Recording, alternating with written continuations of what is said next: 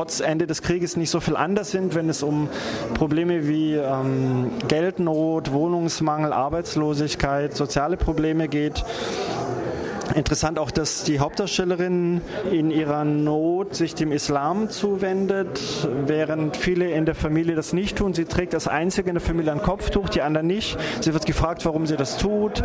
Es ist ja ein bisschen peinlich. Sie ähm, möchte das einfach gerne machen, obwohl das sonst auch in der Familie niemand von ihr verlangt. Die anderen ähm, Verwandten tun es nicht. Also es wird über solche Dinge geredet, ohne ähm, das dogmatisch zu tun und ohne ohne das ähm, weder vom extremen Islamismus her ähm, aufzurühren, noch von einer völlig säkulären Seite. Also es gibt einfach verschiedene Positionen, man unterhält sich drüber und in diesen alltäglichen Gesprächen in der Küche unter Frauen wird zum Beispiel darüber geredet, warum trägt der eine Kopftuch, die andere nicht. Das ist einfach eine, eine persönliche Entscheidung und ähm, wird auf eine sehr unaufgeregte Art ähm, diskutiert. Also diese vielen kleinen Nebendiskurse, finde ich, sind es, die den Film interessant und sehenswert machen. Für mich ein heißer großer Kandidat auf einen der Preise. Er läuft hier in der Reihe Un certain regard, also in dieser Arthouse-Nebenreihe, in der ja auch Preise vergeben werden.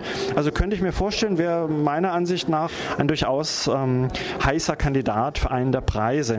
Also JK, Children of Sarajevo von der Regisseurin Aida Begic mit einer wirklich hervorragenden Hauptdarstellerin Marija Pikic, die das wirklich auch ganz toll gemacht hat. Und äh, die Regisseurin hat mir gerade selber im Flur in einem kleinen Gespräch nach dem Film verraten, dass dass sie die Geschichte, die Elemente in der, des Drehbuches eigentlich so zusammengesammelt hat, indem sie verschiedene Begegnungen und äh, Sachen, die erzählt wurden, neben ihren eigenen persönlichen Erlebnissen zusammengesammelt hat, sich auch den Alltag von Jugendlichen angeguckt hat, ein, ein Waisenhaus besucht hat in Sarajevo, um bei der Recherche für den Film möglichst nah an der Alltagswirklichkeit und dem alltäglichen Leben der Bewohner der Stadt dran zu sein.